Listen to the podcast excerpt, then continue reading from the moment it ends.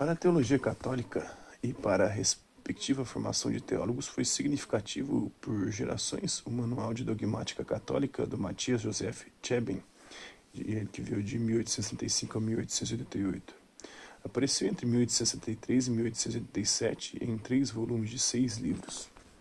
Nele se liga uma grande competência relativa patrística e escolástica com a habilidade de sistematizar, não podendo ser classificado em nenhuma das escolas de teologia típicas do século XIX.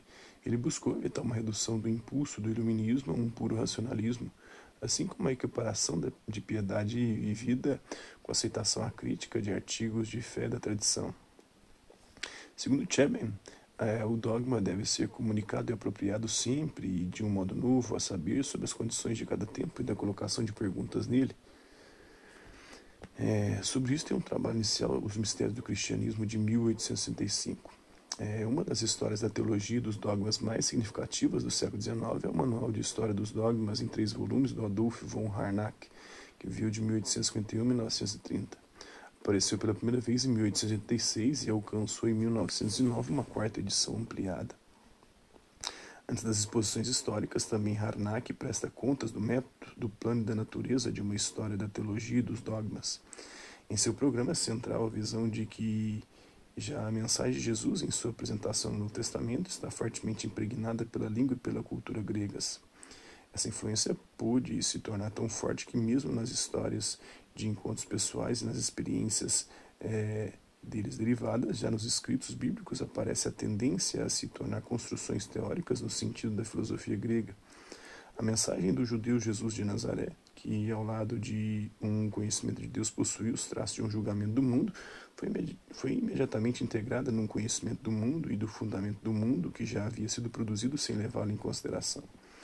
Consequentemente, a religião se tornou rapidamente uma doutrina, a qual tirava sua certeza do evangelho, mas o conteúdo só parcialmente dele. Consequentemente, pôde ser aceito também por aqueles que buscavam mais conhecimento do que religião, segundo Harnack. Permanece a questão de até onde essa tendência, lastimada por Harnack, promove ou impede a teologia liberal fortemente influenciada por ele. O protestante Reinhold Seeberg, que viu de 1859 a 1965, que atua em Teologia Sistemática e Ética Social, propõe um programa independente de história da teologia e dos dogmas em seu Manual de História dos Dogmas, em dois volumes, é de 1895 e de 1898, do Seeberg. Segundo Seeberg, a expressão dogma designa uma tese doutrinal da Igreja ou toda a construção dessas teses, mas é fundamental para ele a vinculação de toda expressão formal da fé com a fé da comunidade. Isso pode ser observado no fato de que a existência eficaz dos dogmas na Igreja contemporânea não está baseada, acima de tudo, na posição deles, segundo o direito canônico, mas em orações, hinos, liturgia e na expressão imediata da piedade. Ora, se esta prática religiosa se realiza sempre no contexto da história social e cultural, então a história dos dogmas também está em uma conexão interna com os elementos políticos e culturais da história da Igreja. Esta compreensão da historicidade do dogma implica, por princípio, a ideia de algo inacabado. O permanente processo vital sob circunstâncias alteradas, assim como a reflexão teológica sobre este processo, mostram tanto a continuidade da vida espiritual humana quanto a pluralidade e a multiplicidade dentro desta fé da comunidade de sua expressão formal dogmática. Assim, as grandes ideias fundamentais do cristianismo são interpretadas e aplicadas de modo diferente nos diferentes povos e épocas. O espírito helenista, o latino, o germânico, o românico, o anglo-saxão, cada um deles estampou, segundo sua particularidade, no cristianismo um tipo especial. Consequentemente, o emprego da herança da tradição também é fundamentalmente aberto para o novo. Novas experiências de fé exigem outras formas de expressão delas. Entretanto, para Seeberg, pluralidade não deve ser equiparada com arbitrariedade e relativismo. Ele menciona eh, critérios distintos segundo a confissão de confirmação das expressões da fé.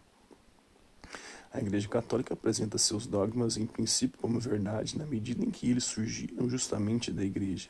O juízo sobre a verdade do dogma é, portanto, para o católico um juízo analítico, se é dogma, é verdade. O protestante, porém, apreende esse juízo sobre o dogma como sintético, isto é, o dogma deve ser reconhecido como verdadeiro se ele se mostra como verdadeiro. Poderia dizer também, é verdadeiro o dogma se ele pode ser reproduzido pela fé religiosa. A vinculação forte do dogma com a prática da fé leva uma ampla tarefa para a história para a história, a teologia e os, dos dogmas, para a história da teologia e dos dogmas, uh, e a um estender-se sobre o múltiplo material das fontes.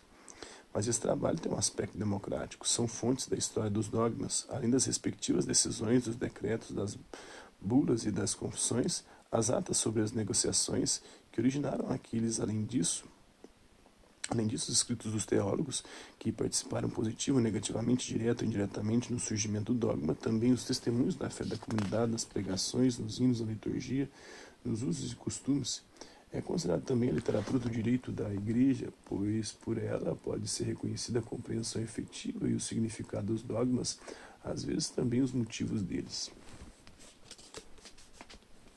Então, isso é um pouquinho da história da história da teologia cristã.